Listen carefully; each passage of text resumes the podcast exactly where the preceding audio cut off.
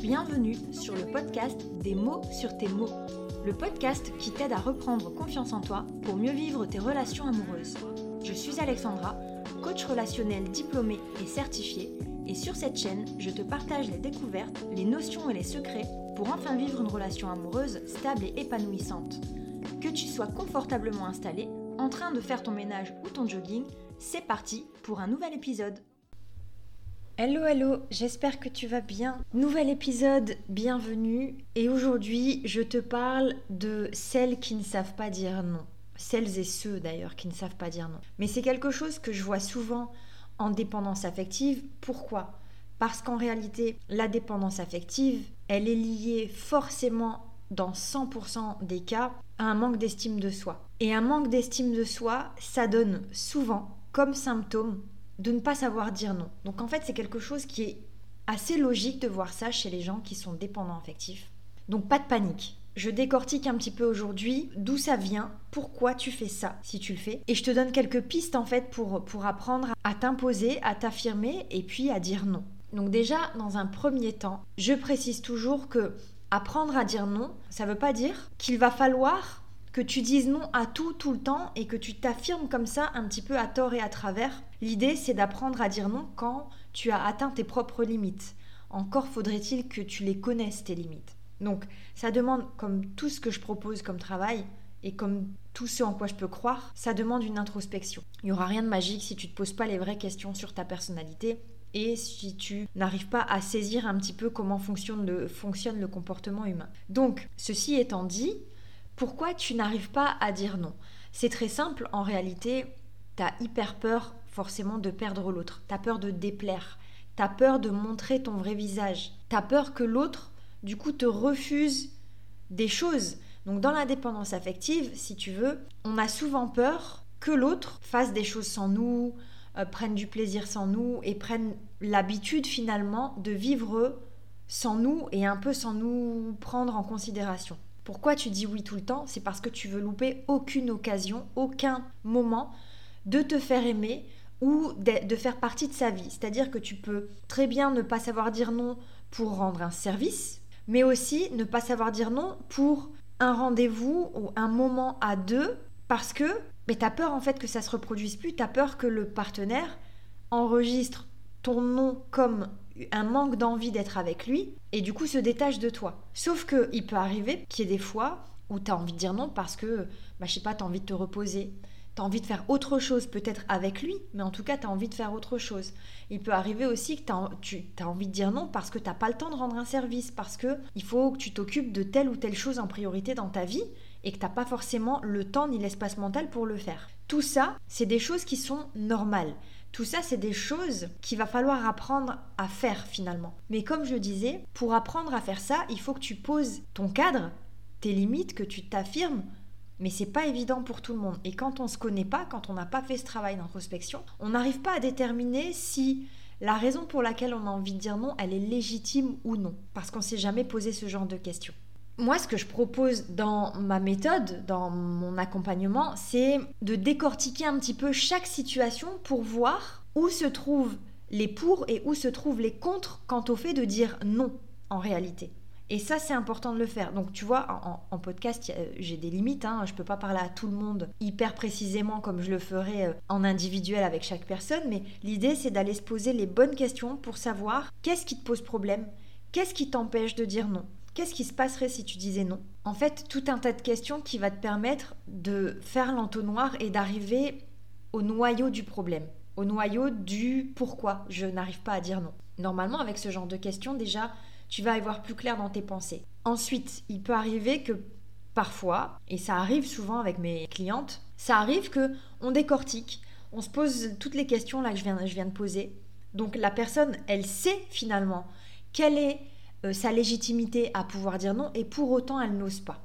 Parce que elle a tellement peur de perdre l'autre personne, elle a tellement peur de se faire rejeter que finalement elle préfère se nier soi-même plutôt que de prendre le risque en fait de déplaire. L'idée pour dépasser ça, c'est d'arriver à comprendre en réalité que tu seras jamais plus heureuse en te niant toi-même, en ne te faisant pas respecter, plutôt que en étant peut-être un moment seul avec toi-même, seul même face à toi-même, mais en tout cas tu seras dans le vrai et tu seras dans la certitude. Tu seras en fait aligné avec toi-même, tu seras d'accord avec toi-même. Quand on se nie, quand on renie quelque chose qui est ancré en soi, ça peut pas créer de positif.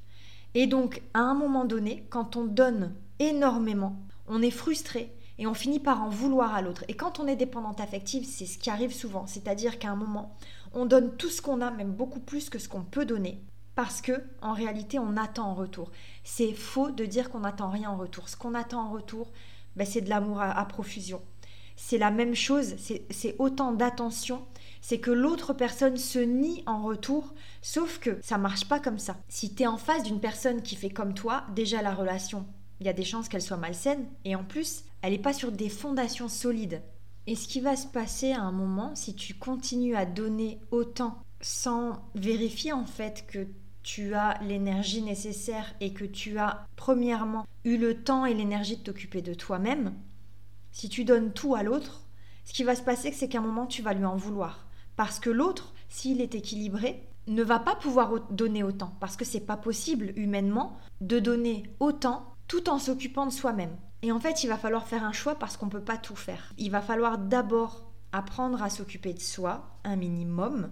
Je dis bien un minimum parce qu'on confond souvent ça avec de l'égoïsme. Donc un minimum avant de pouvoir s'occuper de l'autre. Donc si ton compagnon ou ta compagne fait ça, c'est normal. Mais si toi tu donnes à profusion et que tu attends la même chose en retour, forcément tu risques d'être déçu, tu risques d'être frustré et tu risques d'avoir ce discours qui est avec tout ce que je fais pour lui, avec tout ce que j'ai donné, avec tout ce que j'ai pu euh, endurer, etc. Là, forcément, ça va poser problème. Donc, bien sûr, évidemment, tout est une question de dosage. Je ne peux pas là, dans une situation globale, savoir en fait quels sont les tenants et les aboutissants de chaque euh, situation. À toi un petit peu de, de voir où tu te situes et ça demande d'être un peu honnête avec toi-même.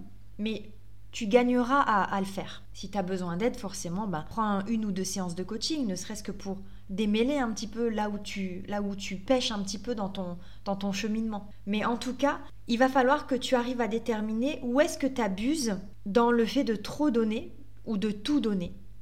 Et aussi peut-être déterminer si ton compagnon ou ta compagne abuse dans le fait de ne pas assez donner. Tu vois, il va falloir trouver cet équilibre-là. En somme, c'est c'est une question de proportion.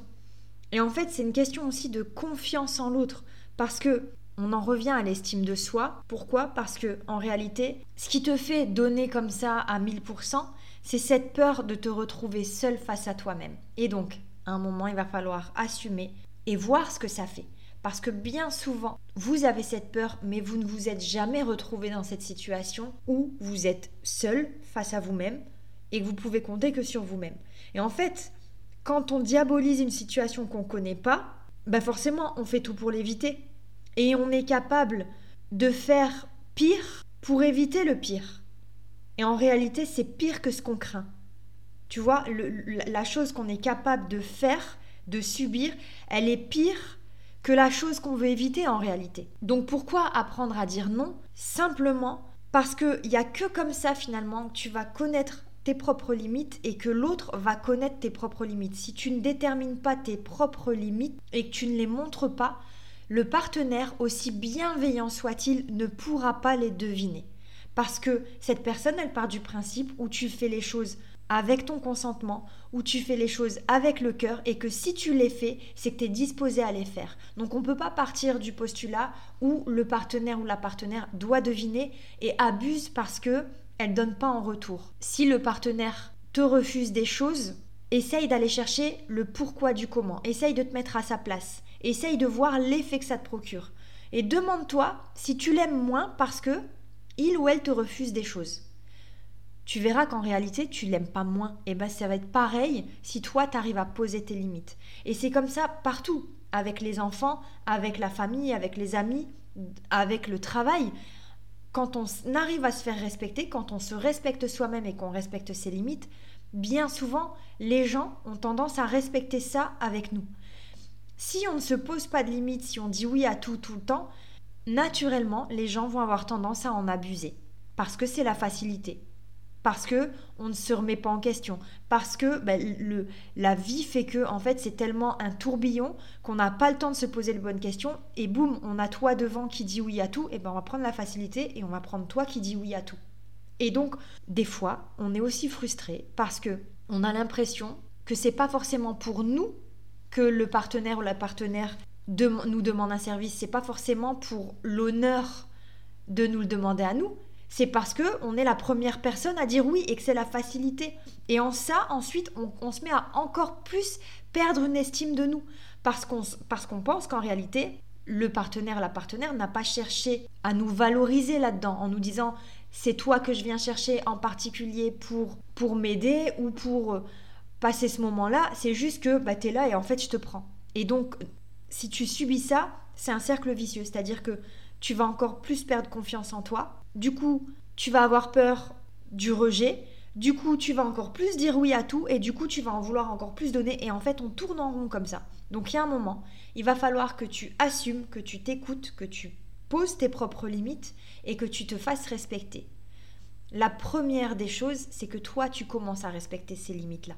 Que toi, tu commences à t'occuper de toi, à penser à toi et tu verras que naturellement, ça se fera. Donc oui, j'ai conscience que c'est un gros travail, mais c'est un travail qui va être tellement payant sur la durée, tu vas pas voir les effets tout de suite. Il y aura peut-être des discussions à mener avec ton compagnon pour qu'il comprenne, pour que il se demande pas euh, pourquoi tu changes du jour au lendemain, pourquoi tu dis non à des trucs du, du, jour au lendemain. Il va falloir aussi que tu trouves la bonne manière de le dire parce que souvent quand on est quand on arrive à saturation, comme peut-être tu l'es actuellement, on a tendance à dire non avec affrontement. Et donc le partenaire en face se retrouve un petit peu démuni et se demande pourquoi tu es si agressif ou agressive. L'idée, c'est, ça va être de s'expliquer. Et en fait, au plus tu vas te comprendre, au plus tu vas avoir de facilité à t'expliquer auprès de l'autre. Et donc, au plus tu vas assumer le fait que tu es en train de comprendre des choses sur toi, que tu es en train d'apprendre à poser tes limites, à te connaître, etc., au plus le partenaire va t'accompagner là-dedans. Et ça va être beaucoup moins difficile pour toi de te faire entendre et ça va être beaucoup plus agréable de traverser en fait cette transition là. Voilà, je m'arrête là pour cet épisode. J'espère que ça t'a aidé un minimum. Je sais que c'est un problème que beaucoup traversent. Il y a énormément de choses à dire. Là, c'est vraiment pour présenter le, sujet et pour le ramener un petit peu à la dépendance affective et te montrer un petit peu ce qu'on pourrait en faire. À toi de voir si tu as les outils nécessaires pour y aller. Si tu te sens un peu démuni, n'hésite pas prends ton téléphone, envoie-moi un message, passe-moi un coup de fil, ça sera avec un grand plaisir que je t'accompagnerai là-dedans. Et puis, en attendant, je te dis au prochain épisode.